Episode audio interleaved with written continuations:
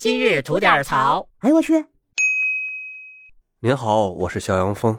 今儿咱要聊的事儿啊，是在十二月十六号有这么一起杀人案件的判决，在社会上引起了广泛的关注。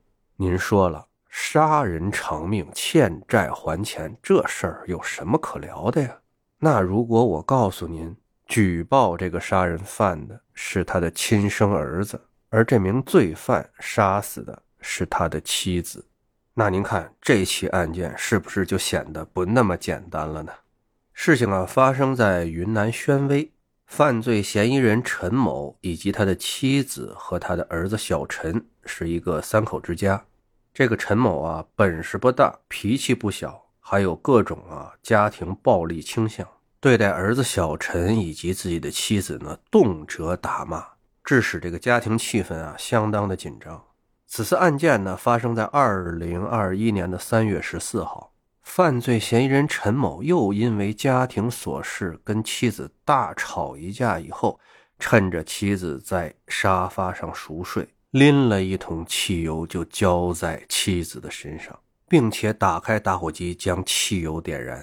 给其妻子造成了严重的烧伤，而当时在广东打工的儿子小陈闻讯赶紧赶回家照顾母亲，并且在母亲嘴里得知整个事情的经过。而在四个月以后，陈某的妻子因为烧伤后遗症抢救无效去世。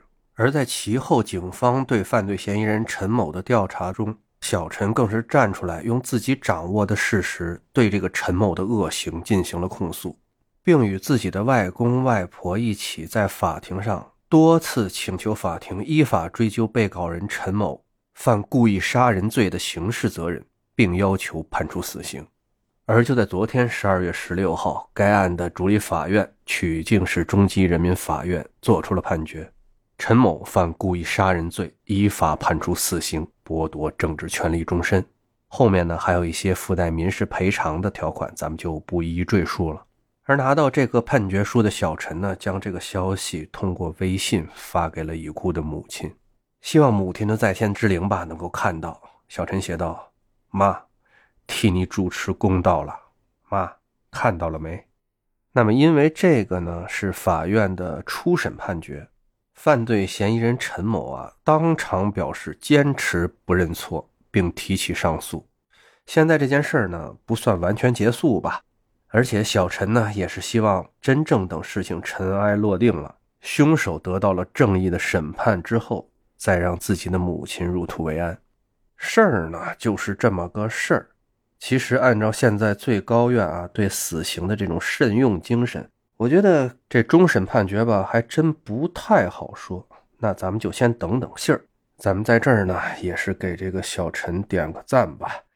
另外，也是希望这种人间惨剧不再发生。我们也会持续关注整个事件的后续发展。好嘞，今儿就这，回见了您呐。